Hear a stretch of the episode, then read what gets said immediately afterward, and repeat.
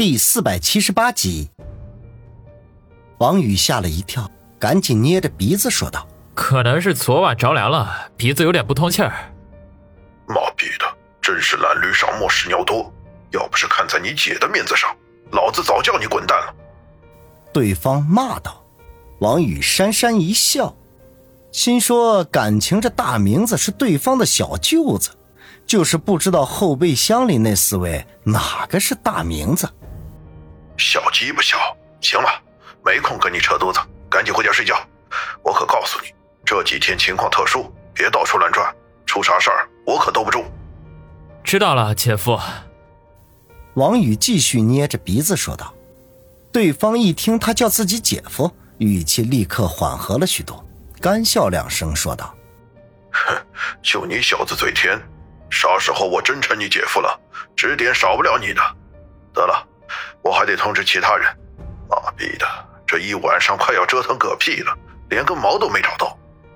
通话完毕，对方直接切换了频道。王宇吐了口气，现在得把常青山他们三个人叫回来，商量一下白天的行动方针。现在才早上六点多，距离小马前来接应至少还有十多个小时。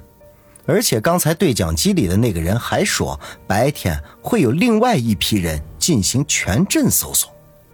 他们这样明目张胆地溜在大街上，肯定会被发现。当即跳下车，招呼常青山三个人回来。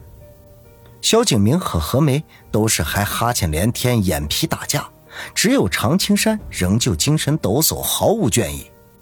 萧景明忍不住啧啧地说道：“哎，老常。”如果你来我们反扒大队蹲点，肯定数一数二。常青山哼了一声，不置可否。萧景明自讨没趣，讪讪一笑。王宇呵呵一笑，知道常青山现在对警察这个职业有点偏见，要不是为了他，恐怕打死都不会和萧景明同路。不过眼下不是想这个的时候，便三言两语把刚才接到的通知说了一遍。常青山皱起眉头，沉吟说道：“如果我猜的不错，白天的搜查力度肯定会比晚上还要大，而且警方有可能会介入其中。我们留在大街上肯定不行，必须得找个不容易被人搜查的地方才行。”“我有个想法，你们可以考虑一下。”肖景明说道。常青山和王宇都转头望向他，后者问道：“肖队长，你说，去派出所？”那里绝对不会有人搜查。两人眉头一皱，王宇说道：“这和你昨晚说的计划有什么区别？”萧景明摇头说：“哎，我没说让你们自首寻求警方的保护，我的意思是，你们三个人可以冒充我的同事，只跟当地派出所说我们是来这里办案的，就算他们要查工作证的话，我一个人的就足够了。”王宇不由得沉吟了起来。其实他也特别不愿意和警方有什么瓜葛，毕竟身处异地，天知道会不会出事儿。不过，正如萧景明所说，目前来说，双冷镇派出所是最安全的地方，绝对不会有人知道他们会躲在那里。而且，小马既然说好晚上前来接应，那就一定有离开双冷镇的办法。他们现在要做的，就是在最安全的地方挨到小马到来。犹豫了半天，他才点头说道：“好，你就按肖队长说的办。”常青山张了张嘴，有话要说，可是又咽了回去。当下由王宇负责开车，直奔双冷镇的派出所。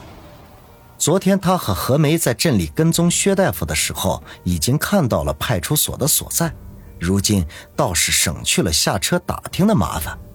双冷镇不过是个边陲小镇。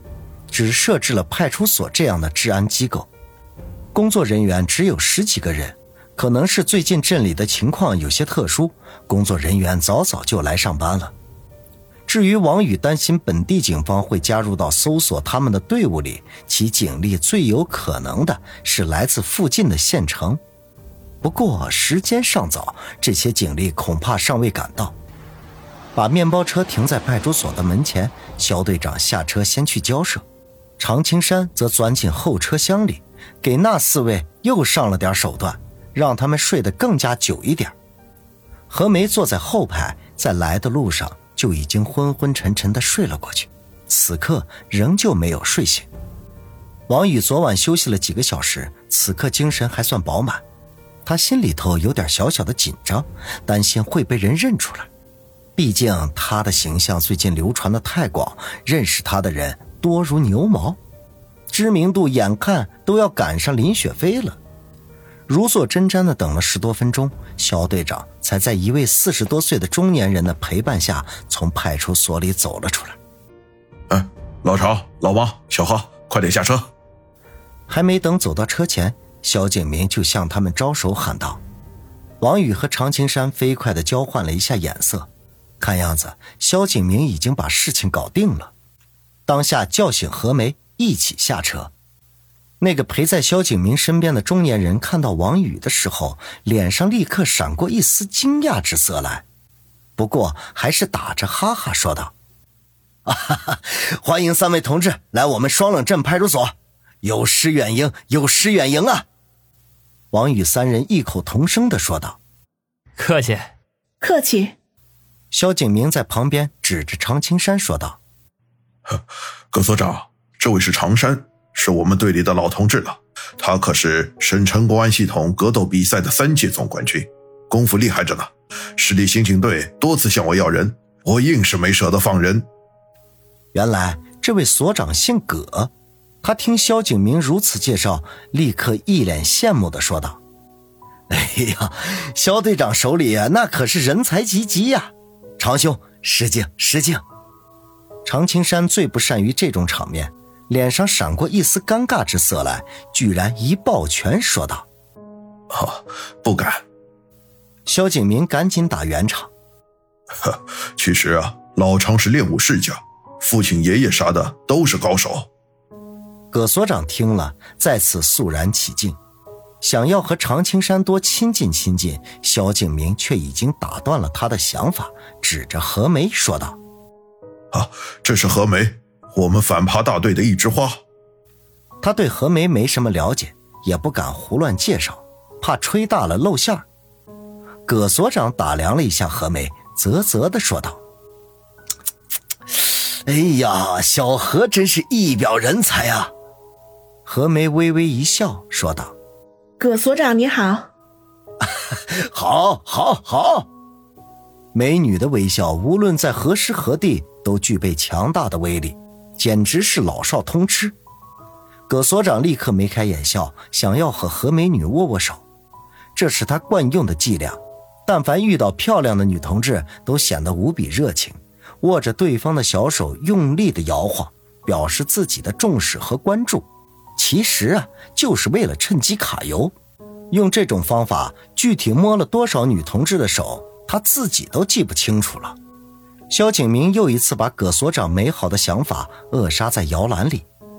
就在他即将要伸出手的时候，他便立刻指着王宇说道：“这个就是我跟你说的王冰冰同志，怎么样？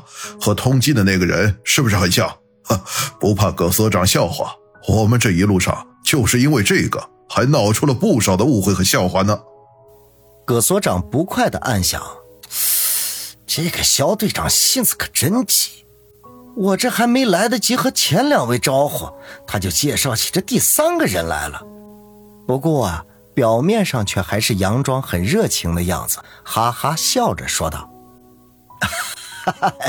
肖队长。”刚才你要不是提前说明，我还真会把小王同志当成那个被通缉的人呢。嗯哼哼，这虽然一打眼看着很像，可是要仔细端详的话，那小王同志可比那个人呃英俊多了啊！王宇一阵暴汗，心说这个葛所长难道是眼睛瘸了吗？明明就是一个人，却被他说成王宇不是王宇了。葛所长你好。王宇肚中非议，面上却咧嘴一笑，主动和葛所长握手。对方又不是美女，葛所长的热情顿时大打折扣，象征性的握了一下，便领着三人进了派出所，去了他的办公室。